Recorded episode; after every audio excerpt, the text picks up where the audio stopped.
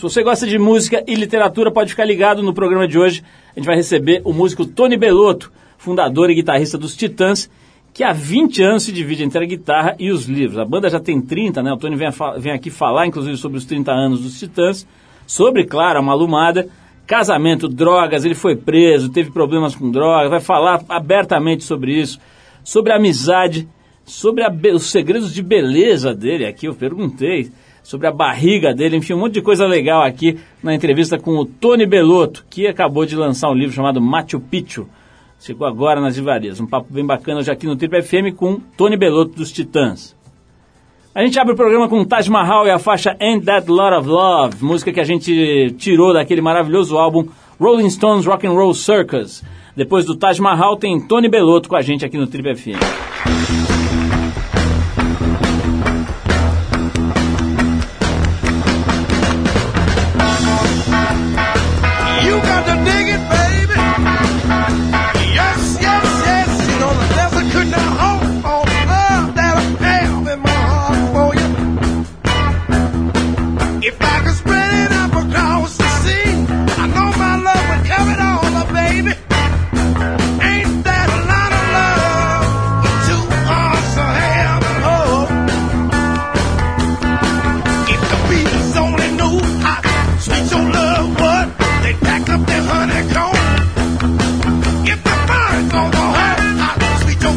Ele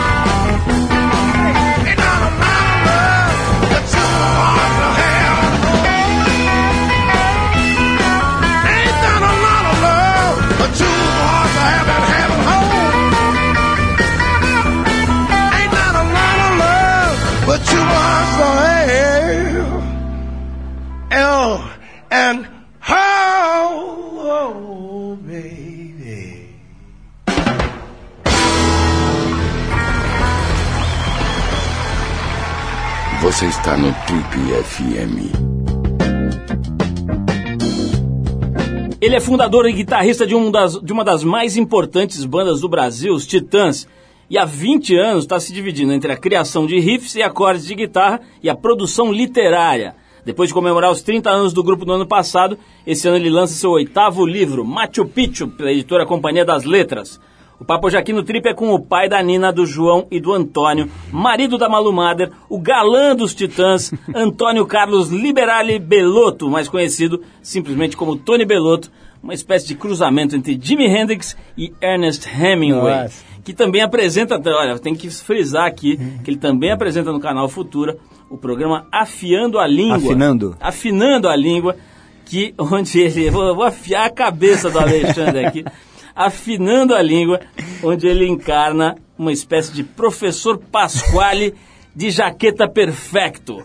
Estamos aqui hoje recebendo então com muito prazer nas nossas modestas, porém bem cuidadas instalações, este jovem Tony Belotto. Mó prazer te receber aqui, Tony. Mó legal, assim, pô, a gente se, enfim, sabe que existe e tal, mas acaba não se cruzando. É e hoje a gente vai ter oportunidade aqui de bater um papo, de botar a conversa em dia. Seja bem-vindo a nossa showpana. E é bom que você veio hoje porque você vai presenciar a execução do nosso produtor-chefe logo após os trabalhos de gravação. Não, mas eu adorei, o prazer é meu de estar aqui e adorei a apresentação, estou muito honrado aqui. Você, não, dava para pôr mais coisa aqui. Jimi Hendrix, Ernest Hemingway, vamos pegar um galã aqui. Quem seria um bom tá galã? Bom já. A gente colocar o Brad Pitt brasileiro. Pô, aí, aí ferrou. Vou... O Tony... É... E a sua Chopin é bem sofisticada, hein? Aqui é chique, é... aqui é... nós é pobre, mas é enjoado.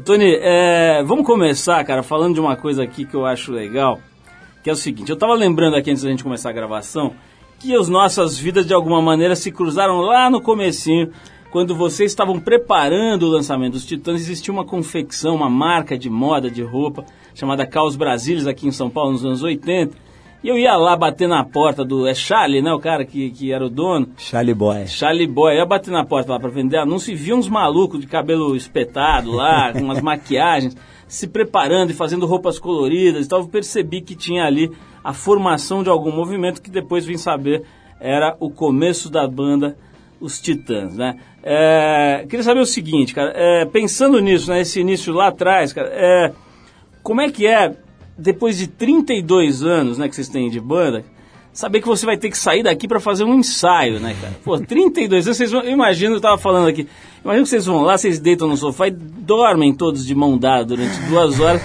depois acordam, tomam um bom Viagra e vão pro show, né? Mais ou menos isso, o ensaio, né? É, né? Pelo contrário, o segredo da longevidade da banda, a gente está junto há 31, 32 anos aí, como você falou, justamente porque a gente ainda tem motivação para ir lá e criar coisas novas. É claro que a gente não vai ensaiar bichos escrotos, polícia, músicas que a gente toca há mais de 25 anos e que não precisam ser ensaiadas, mas a gente está fazendo um disco novo e, como você bem falou, no ano passado a gente comemorou 30 anos de carreira.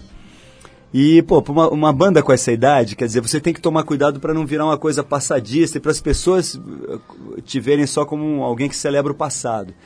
Então a gente imaginou, a gente fez um, um, uma turnê do disco Cabeça Dinossauro, que é o nosso grande disco, o disco, enfim, mais insensado, mais conhecido.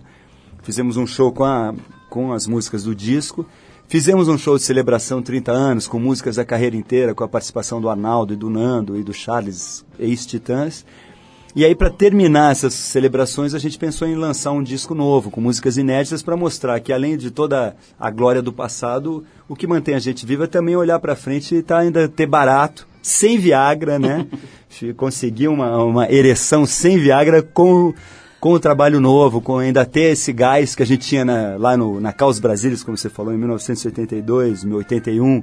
Foi lá, inclusive, que a gente compôs Sonífera Ilha, que foi o nosso primeiro hit. No, no, primeiro disco que a gente gravou em 84. Que tem aquela imagem que volta e meia aparece de vocês no chacrinha, fazendo uma dancinha. Isso. Né? Umas dancinhas new wave, né? e com a roupa das roupas da, Caos, porque a gente naquela época que, eh, tinha uma efervescência muito grande de bandas. Você lembra, começo dos anos 80, tinha o movimento new wave, o movimento punk, o rock brasileiro começando ali, assim, aquela geração dos anos 80 começando.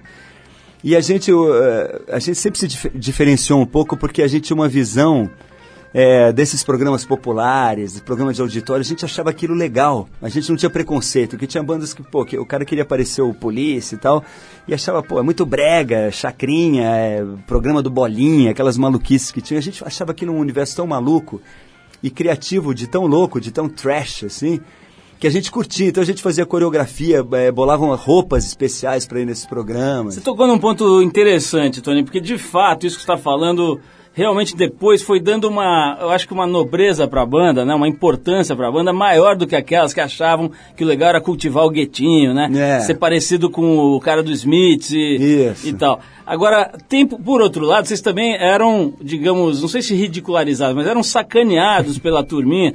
E agora, há poucos dias atrás, nós fizemos uma matéria para o Trip TV, que é o nosso programa de TV, é, com o Rui Mendes. Sim. né? O Rui Mendes, aliás, dois dinossauros, parecia um Jurassic Park. Era o Arthur Veríssimo e Rui Mendes. Ave. Os dois mexendo nas fotos do Rui Mendes e aparecendo aquelas fotos das mercenárias, de não sei quem e tal, e o Rui ia comentando. E ele falou lá, ele falou assim, olha, os Titãs quando começou, quando a banda começou, a gente ia lá tirar sarro, a gente ia lá dar risada, a turma da Folha falava mal e tal. Tinha isso mesmo? Tinha um pouco, porque eu, eu acho que a gente era um. Eu, eu sempre falo que a gente era meio uma espécie de patinho feio, assim, porque a gente não se encaixava em nenhum rótulo, a gente não fazia aquela MPB tradicional de Chico, Gil e Caetano, a gente não era uma banda punk como eram as mercenárias e tal, não era uma banda de new wave com referências como Legião tinha, do, do The Smiths, do, do The Cure, do U2, e a gente realmente curtia, por exemplo, música brega brasileira, Amado Batista, os caras que faziam sucesso, porque a gente já entendia que o Brasil não era só Rio e São Paulo, o Brasil é uma- uma- um país muito maluco e imenso. Então a gente sentia que tinha uma riqueza cultural no trabalho daquelas pessoas. Então realmente a gente era muito confundido. O nego falava, pô, vocês fazem new brega, vocês são uma banda brega, vocês são isso, aquilo. Eu acho que a gente só encontrou uma identidade no Cabeça Dinossauro em 1986. Mas realmente o, a galera da Folha, o pessoal sacaneava, mas é, a gente tinha que aguentar, né? Fazer o quê? Mas depois a gente se vingou de todos eles com o nosso sucesso. Ah, Tony, agora, Tony, você sendo um galã, representando a categoria dos galãs, eu queria que você me, me respondesse uma pergunta. Estou esperando aqui há mais de 20 anos para ter essa oportunidade de te perguntar, que é o seguinte: por que diabos o Arnaldo corta aquela costeleta dele na altura da- do olho aqui? Então fica um negócio que parece que um Playmobil que botaram o cabelo assim, instalaram o cabelinho nele. Mas aquilo fa- fa- faz muito sucesso até hoje. E, e naquela época, então, começo dos anos 80, a figura do Arnaldo era tão emblemática que os, os caras achavam que ele era o líder da banda. E a gente nunca teve um líder. Todos sempre fomos muito democráticos, todo mundo mandou igual. Só que o Arnaldo tinha aquela figura e realmente chamava atenção. Agora, isso é. Eu não faço esse julgamento estético. Você está dizendo que eu sou um galã? Agradeço, obrigado. São seus olhos. Eu perguntei pra ele isso aqui, né? E eu acho que ele não sabia, porque ele esqueceu. Ele sabia, mas ele tinha esquecido. Não, mas é porque uma das coisas da, daquela estética New Wave então, era você ser o mais estranho possível. Você Vários lembra- integrantes da banda conseguiram esse objetivo. Foi uma coisa que diferenciou a gente. Se você pensar nas bandas que tinham aquele tempo, bandas como Devil, É. eram figuras esquisitérrimas, assim. Eu acho que era uma época em que eu, eh, eu tinha valorização do que era diferente, do que era esquisito, era a valorização do estranho. Agora, não dá um pouco de preocupação que seus filhos vejam aqueles. eh, Você e o Edson Bolinha Cury, por exemplo, dan- fazendo dancinha New Wave. Mas eles vêm, eles vêm, eles, eh, eles entenderam, entenderam a dimensão do negócio. Eu O tô- que falta hoje em dia é um pouco desse descaramento, Com talvez. certeza. Não, e, essa, e, a- e acho que essa, brincadeiras à parte, essa, essa capacidade de transitar, né? De não ficar parado num cercadinho ali, né? Isso É que hoje está muito mais fácil de acontecer e mais É aceito. porque você tem uma tendência a querer escolher teu público. Você não escolhe. é- Você é um artista, a tua obra é aberta. é- entra quem quer, é igual a igreja, entra quem quer lá dentro. É igual o entendeu? nosso programa. Bom, basta dizer que semana passada quem estava sentado nessa cadeira aí era ninguém menos do que o jovem Luan Santana. Opa, que, aliás, fez, acabou de fazer 22 anos. O moleque tem 3, 4 anos de carreira. Já deve ter uma bufunfa impressionante. Mas vamos, vamos voltar.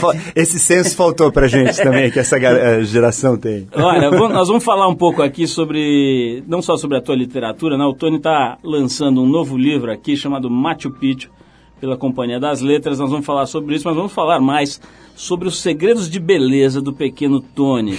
Ele vai abrir para nós todos os cremes. Dizem que o necessário dele é uma coisa louca. Então vamos, vamos saber se isso é verdade.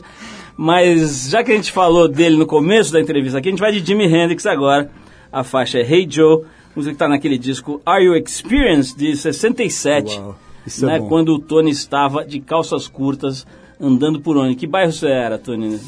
Olha, cara, nessa época eu estava no interior de São Paulo, interior. cidade de Assis, subindo nas goiabeiras, mas já ligado no Jimi Hendrix, que foi por causa dele que eu me tornei um guitarrista. Aliás, teve um álbum póstumo dele lançado semana passada. Esse negócio de álbum póstumo é um negócio meio questionado aí, é. né? Que ficam explorando a memória do coitado lá, mas de qualquer maneira tem umas faixas inéditas lá para quem gosta, vale a pena. É People, Hell and Angels, que se chama esse tal álbum póstumo. O cara morreu há 43 anos e, e coisa tem inédita, coisa né? aparecendo, Muito é incrível isso. Bom, depois do James Marshall Hendrix, que é o nosso uma espécie de preto velho, que é a nossa entidade aqui no programa, a gente volta para bater mais um papo com outro grande guitarrista, Tony Belotto, que abrirá seu necessaire e contará a constituição dos cremes que ele manda manipular por aí. Vamos lá.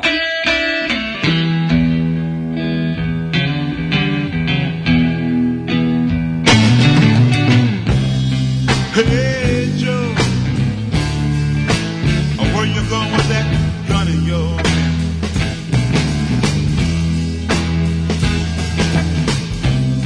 Hey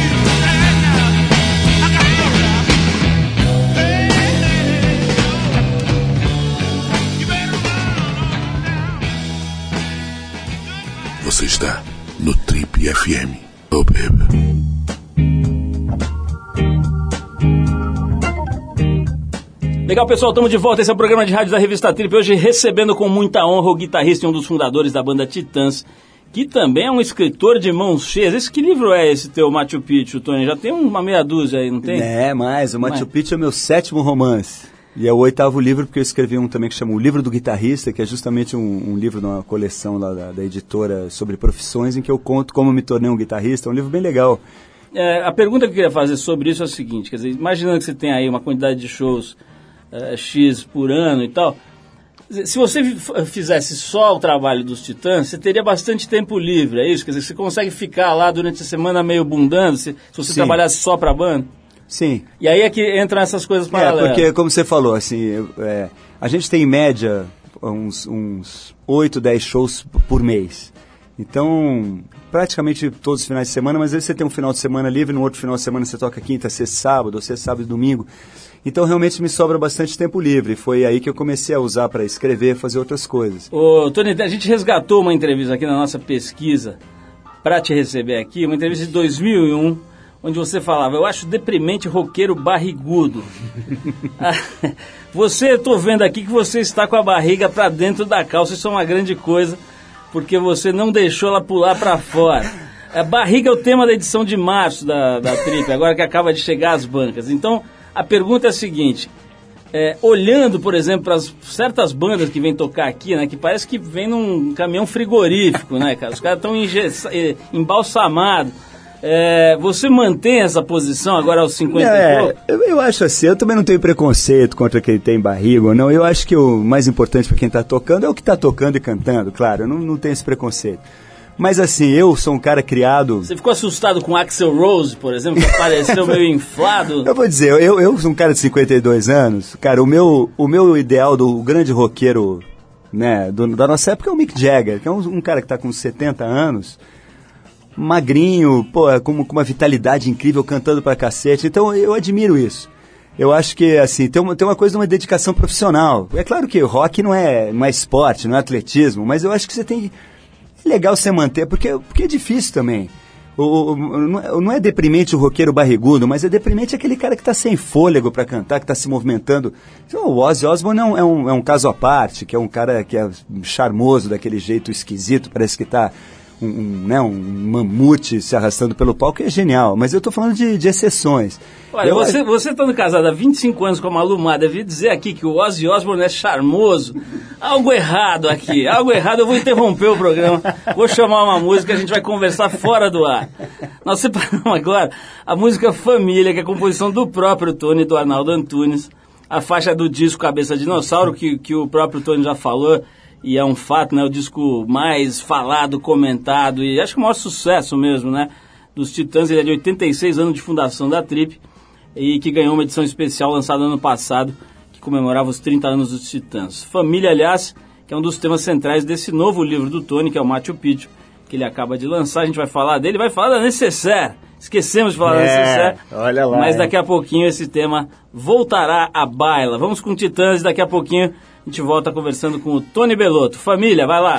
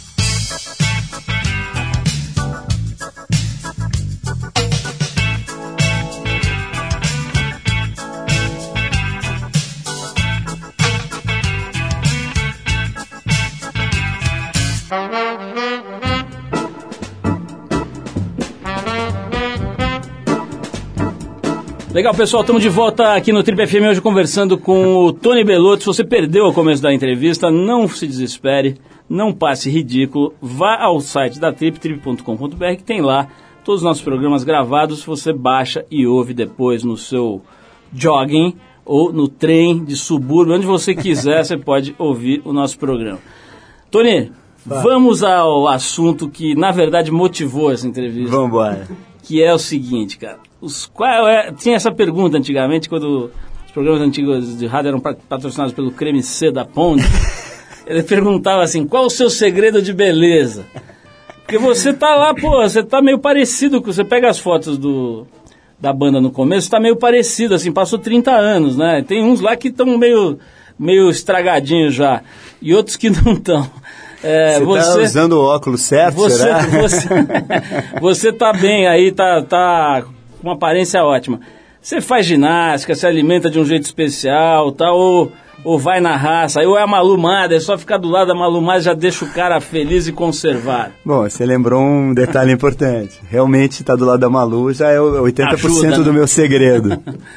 é, mas eu, eu, eu sempre achei que essa vida de, de rock, de estrada, de show é, é um negócio cansativo. Então eu sempre fiz exercício, sempre, sempre. Mesmo quando eu era doidão, Exercício de que tipo? Correr? é, correr, malhar. Hoje em dia eu nado, tô morando no Rio, assim, corri tanto que comecei começou a me dar problema na, na coluna e tal. Aí eu diminuí, não, não corro tanto, mas nado muito, tenho nadado no mar também, que é uma coisa legal. Eu sou paulista, mas desde que casei com a Ma- Malu, moro no Rio. Aí demorou uns anos para eu perder aquele medo do mar e hoje em dia eu tenho nadado, pô. Então é uma coisa que eu, que eu me obrigo a fazer que eu acho importante. Na tua natureza também, você é de um tipo naturalmente mais magro, você tem, se va- se vacilar, engorda? Não, não, sempre fui magro, nunca tive tendência para engordar, assim. E eu tô- tento equilibrar eh, a alimentação, mas sem, sem exageros, assim. Mas, é- mas isso é uma coisa muito pessoal também. Eu acho que hoje em dia a gente também fica muito numa, numa patrulha com quem é gordo, com quem come mal. Eu acho que isso aí, cara, cada um faz o que quer, mas eu, realmente eu me sinto melhor assim. E, e custa. Eu, eu- eu- hoje mesmo, eu, eu, eu cheguei cedo aqui em São Paulo. Eu acordei seis da manhã lá no Rio, estava chovendo, eu fui nadar. Quer dizer, tem uma coisa de disciplina, que também é a disciplina que me ajudou a escrever. Eu acho que sem disciplina você não faz nada também. Falando em disciplina e, e em hábitos saudáveis, em fazer coisas legais, Tony, como é que faz pra ficar casado 25 anos, né, bicho? Porque isso pode ser a Malumada, pode ser a Deusa, pode ser a Charlize Theron, pode ser quem for, né, cara? Se o negócio não tiver uma liga muito forte, é, É. isso, independente de ser famoso, de ser atriz, de ser é, é, guitarrista ou o que for, cara, é difícil pra qualquer um, né? Pra qualquer dois. Concordo. Como é que tem sido isso, cara? A gente entrevistou aqui na TPM agora, para a capa da TPM que está nas bancas, a, a Didi Wagner. E ela, ela fez um depoimento muito legal, muito sincero, cara, falando. Ela falou, olha, meu, eu sei que é um chavão e até meio bobão e tal, mas assim, tem que regar todo dia, tem que ficar e tal. E outra, cara, nada é pra sempre. Enfim, ela teve uma. um- ela saiu do script, saiu do release. Aliás, uma entrevista bem bacana. É, como é que é, cara, pra vocês dois? Pô, tem tudo, né? Ciúme, ela aparece na televisão e vai lá e beija não sei quem, e você, mulherada jogando calcinha no palco.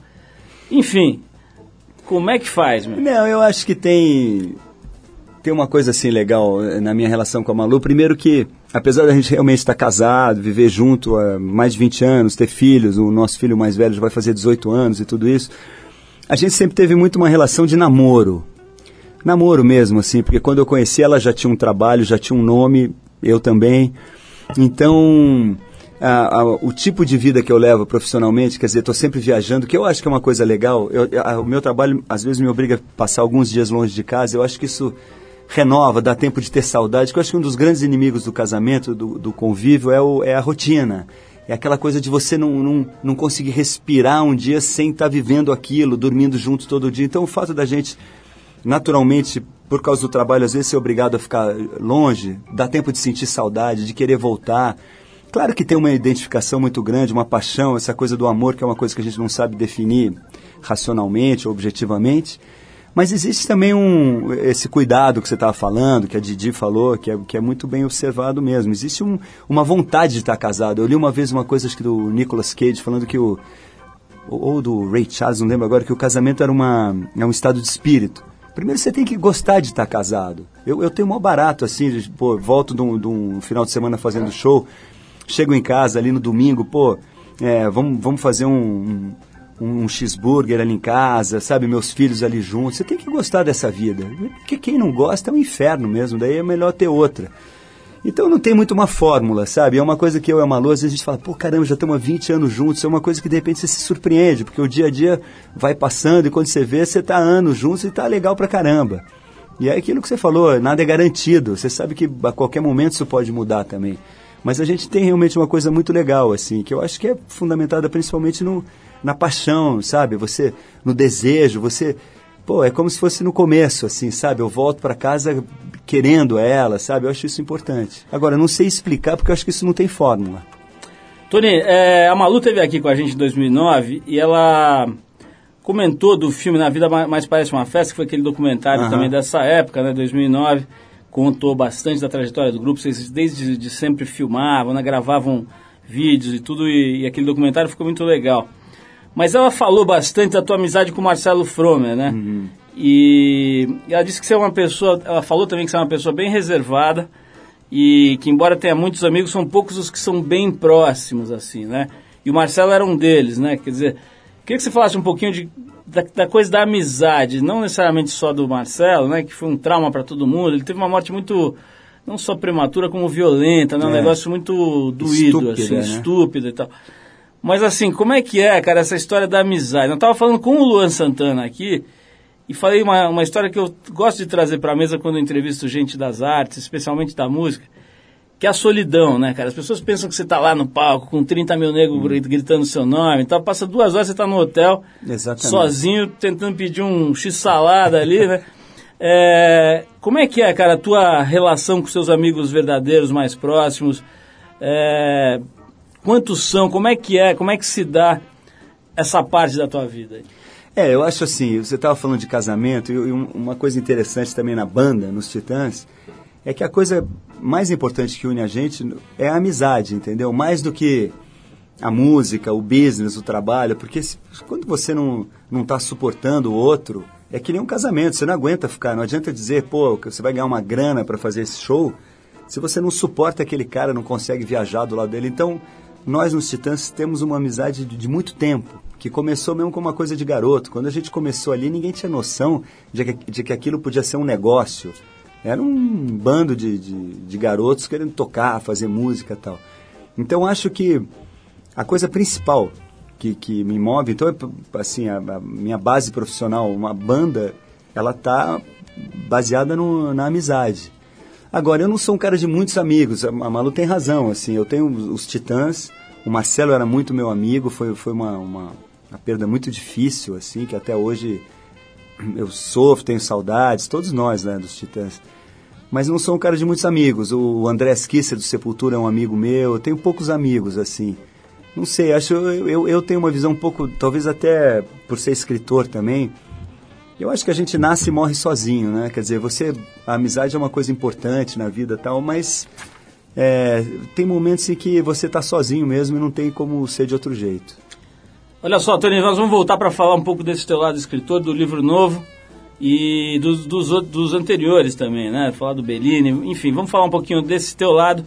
A gente vai parar para ouvir o Slim Harpo, que foi um grande músico de blues lá dos Estados Unidos, reconhecido pelo talento e pela habilidade com a gaita. A gente separou a faixa Tina Nina Nu, de 69. Depois do Slim Harpo, a gente volta com o músico e escritor Tony Belotto, falar um pouquinho desse aspecto da vida dele. Vamos lá.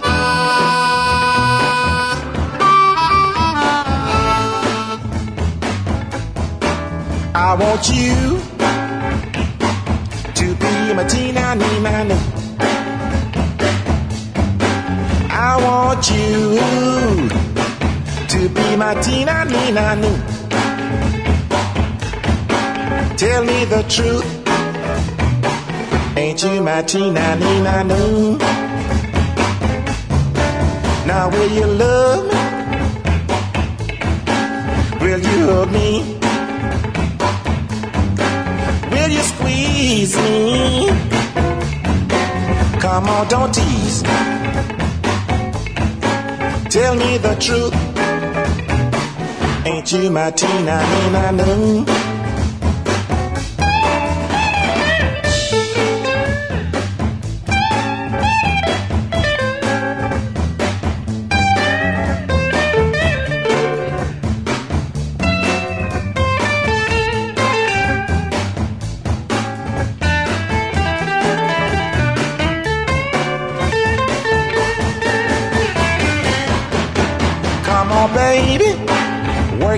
show. Finny dog, boogaloo. You got the flow. Everybody's watching you. You looking good, baby. Ain't that the truth? Now when you're through, come be my Nu.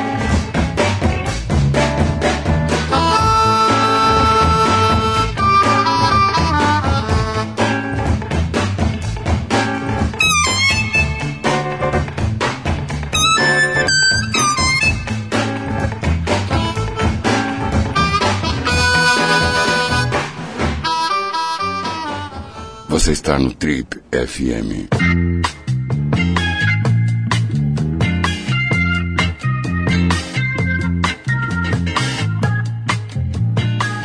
Legal, pessoal, vamos para a finalização aqui do programa, mais um bloco com o nosso querido Tony Belotto, que está lançando um livro chamado Machu Picchu. Tony, eu estou por fora geral desse livro aqui, você me falou aqui rapidamente, aliás, você me falou não, eu vi aqui na pesquisa que tem a ver com família. Qual que é a história do Machu Picchu aqui? Olha, o Machu Picchu é uma, uma visão assim, um pouco cínica e irônica sobre isso que a gente chama a família atual, sabe? É uma história que se passa no Rio de Janeiro nos dias de hoje. Um marido e uma mulher e um, um filho adolescente, cada um está preso num ponto diferente de um grande congestionamento. Como você sabe, o Rio de Janeiro agora sofre de congestionamentos é, tipo São Paulo, assim, né? E eu acho que os conge- congestionamentos em geral são muito significativos da época que a gente vive, né? Quer dizer, a nossa nosso impulso por mobilidade está levando a gente à imobilidade, todo mundo travado sem conseguir sair do lugar. E nesse momento, então, que é o dia que o casal vai comemorar 18 anos de casamento, cada um ali preso no congestionamento, num lugar diferente, eles começam a pensar sobre a vida deles, e aí o, o marido está tendo um, um caso com uma garota pela internet, tipo sexo virtual, a mulher está tendo um caso com re- real com um colega de trabalho, o filho está comprando maconha, então começa a se re- revelar ali, vamos dizer, uma crise da família que acaba eh, se deflagrando na segunda parte do livro, que é nesse jantar de comemoração do, do casamento, que todas essas coisas vêm à tona, a- as traições e tudo isso. Então é uma visão bem humorada, meio cômica, mas um, um pouco um aspecto também um pouco trágico, tragicômico dessa situação da família. Tony, uma ideia dessa vem como, cara? Você tava tomando banho, sei lá, meu, esfregando os omoplatas. Como é que você começa a concatenar esse enredinho assim para depois sentar e escrever? É, é complicado dizer exatamente assim, conseguir perceber onde nasce assim um livro. Eu gosto muito de escrever, como eu estava te falando, nos dias que eu não estou viajando fazendo show, eu me disciplino ali a ficar umas duas, três horas por dia escrevendo, que é uma coisa que me dá mu- muito prazer. Então essas histórias nascem. Essa aí por acaso nasceu um dia que eu fui no, no- no lançamento da Marta Medeiros, que é uma escritora gaúcha, minha amiga, que vende muito. Ela tava uma fila enorme ali de, de pessoas para comprar o livro dela. Eu falei assim, pegar autógrafo. Eu falei assim, pô, eu queria fazer um livro que vendesse muito. hoje em dia as histórias que, que vendem muito são essas que interessam as mulheres, né? Tipo esses 50 tons de cinza, essas coisas. Eu falei, eu preciso fazer uma história. Comecei a pensar, por que, que pode interessar uma mulher? Falei, uma história de uma mulher que está traindo o marido. Foi uma bobagem assim, que, que foi o- a, a centelha inicial da ideia. Aí comecei a escrever e naturalmente, isso que é o legal de escrever, que é o prazeroso de escrever, as coisas vão começando a acontecer. Aí você vai bolando as tramas, os personagens vão aparecendo e tal. É uma espécie de um jogo mental, assim. Bem Tony, legal. é, eu, vou, eu tô pensando aqui da gente chamar um fotógrafo, um bom estilista, pegar um monte de roupa cinza e lançar o livro 50 tones de cinza. Fazer um monte de foto de você. Olha que ideia boa, hein? Quem sabe a gente consegue vender aqueles 300 mil cópias. É isso, é isso que eu ia te perguntar antes de fazer essa piada infame, que é o seguinte: dá pra ganhar uma bufunfa com o livro? Que eu ouço falar que não ganha nada, né? Não, cara? quer dizer, dá pro, sei lá, o Paulo Coelho, caras que realmente vendem bem. É, para mim não, assim, eu, eu tenho uma, uma vendagem que não é uma vendagem best-seller, nada disso, mas eu acho que a satisfação é outra. Se você pensar bem, quase ninguém vive de escrever livro. No Brasil, pouquíssimos, talvez só o Paulo Coelho mesmo, que até grandes escritores como Veríssimo, o João Ubaldo, são caras que, que trabalham na imprensa também. Eu acho que você, você não, eh, não pode chegar querer escrever na expectativa de ganhar dinheiro. É errado, entendeu? Acho que não, não é uma coisa. Não é fácil você ganhar dinheiro com livro. Você ganha um monte de outras coisas, assim, uma satisfação muito grande.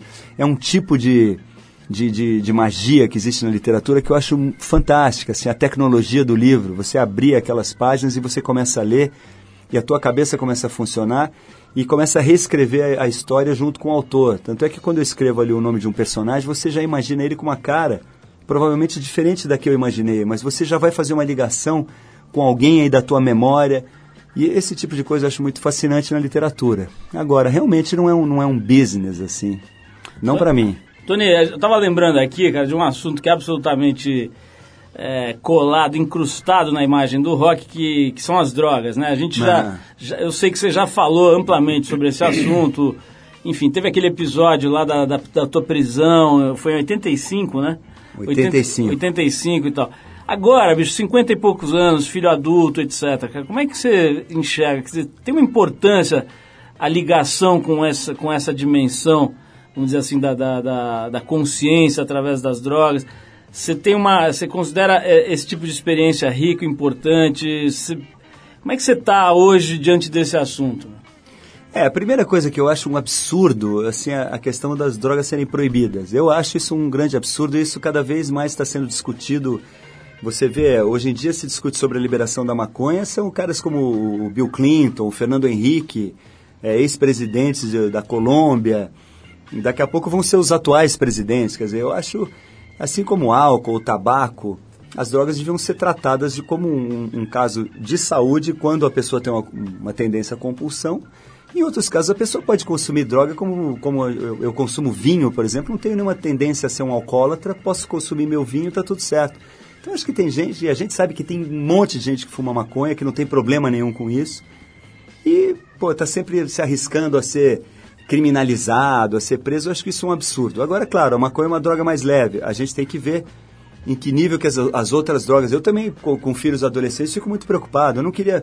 Eu já cheirei cocaína, mas eu, hoje em dia eu fico com medo que meu filho cheire cocaína. Não quero que ele cheire, entendeu? Então, agora, como é que eu posso evitar isso? É, com, com conversa aberta, franca. Eu sou contra a proibição, sou contra você fingir que aquilo não existe. E eu sempre conversei com os meus filhos, até porque eu não tive como evitar, porque eu lembro quando meus filhos eram pequenos, você estava lançando uma biografia dos Titãs, eles eram pequenininhos, a gente foi lá comprar o livro tal, pegar o autógrafo do- dos autores, que eram dois é, jornalistas lá do Rio, aí a gente estava no carro, a Malu dirigindo, eu no banco da frente, aí eles estavam folheando o livro, de repente veio uma foto, eu eu e o Arnaldo sendo preso. Aí eles falaram, pai, você já foi preso? Aí eu falei, o que, que eu vou falar? Aí eu expliquei.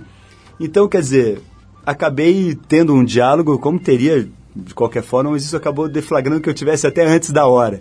Mas eu acho importante isso, a gente falar abertamente, que eu acho que é só com informação que você resolve as coisas. Eu acho que essa, essa questão das drogas ainda está muito atrasada, cara. Tem muita hipocrisia, muito moralismo em cima de uma questão que devia ser é, discutida com mais objetividade. Tony, agora para a gente finalizar, em homenagem ao Papa Emérito Bento XVI, e ao novo pequeno Francisco, o novo Papa. Eu quero te perguntar o seguinte: né? quando vocês fizeram aquela música lá, eu não gosto do Papa, eu não gosto do Papa, como é que é? Eu não gosto do não sei o quê, eu não gosto da igreja. Se fosse, se aquilo fosse um conclave, que tipo de fumaça estaria saindo na pequena chaminé da casinha onde os titãs compuseram essa música? Essa é uma pergunta facílima de responder. Seria a fumaça dos nossos cachimbos da paz. Genial, nós terminamos essa entrevista com essa pequena e singela homenagem a Francisquinho, o nosso novo Papa argentino, né? Isso aí eu não vou nem comentar. Que ironia do destino Isso é isso. demais. Isso é uma piada, É né? É, o- é o Zé Simão que bolou isso, né? Não é pega metrô. É, a- onda é que ele pega metrô. Não, e a verdade é que eu- tomamos uma da Argentina, né? Mais uma, né? Mais uma. Oscar e não sei o que. Bom, tudo bem, deixa pra lá. Ô, pelo menos a nossa presidente é mais bonita. Bom, loucura, né? Vamos entrar nesse assunto, É, não, vai. não vamos. Olha só, cara, brigadíssimo pela tua presença aqui. Foi uma delícia conversa- conversar com você, te conhecer melhor. Ver que o cara que está por trás dessa carreira longeva de é, roqueiro, né, guitarrista, enfim, membro de uma banda importantíssima de rock, de escritor, pô, tem mais de oito obras aí, oito obras, né, publicadas, coisas muito legais. Quer dizer, a Companhia das Letras não publica algo que não seja realmente de, de excelente qualidade. Mais uma vez recomendo aqui o Machu Picchu, novo livro do Tony. E também a televisão, né, cara? Teu programa é barato, um programa que fala sobre a língua portuguesa, que, enfim, de um jeito legal, de um jeito leve, sem aquele tom professoral chatão, Isso, né? é verdade. Então, parabéns por tudo isso. Eu que agradeço. Pela tua postura simpática, leve, legal. Aí a gente se divertiu aqui, que é o mais importante sempre. Obrigadíssimo. E a gente vai encerrar o papo com o Tony, uma banda que a gente sabe que ele gosta. A gente vai de Rolling Stones, ele citou aqui o Mick Jagger, que realmente é um cara genial, né? E a gente vai então com os Rolling Stones e a faixa She's a Rainbow, que é uma composição do Mick Jagger e do Keith Richards, também citado hoje aqui, que está no álbum Their Satanic Majesty's Request, de 1967. Tony, mais uma vez, muito obrigado. Manda lá o nosso beijo para Malu, agradecendo de novo por ela ter vindo aqui. Ela precisa voltar aí qualquer hora, né? Contar as novidades Isso. aqui. E a gente vai então com os Rolling Stones dedicados ao Tony Belotto, nosso convidado de hoje. Valeu, Tony. Obrigado, eu que agradeço. Muito obrigado mesmo.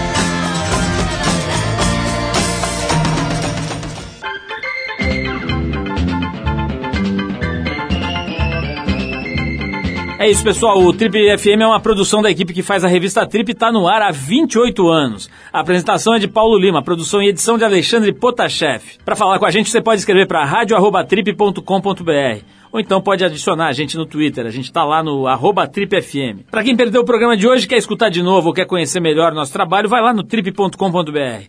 Lá você vai encontrar um arquivo com centenas de entrevistas feitas por aqui nos últimos 12 anos. Você pode baixar essas entrevistas para escutar a hora que quiser, onde quiser. Você também pode acessar esse arquivo pelo nosso aplicativo para o iPhone. É só procurar lá na Apple Store, que ele é gratuito. Na semana que vem a gente volta, nesse mesmo horário, com mais uma edição do Trip FM. Abração e até a próxima.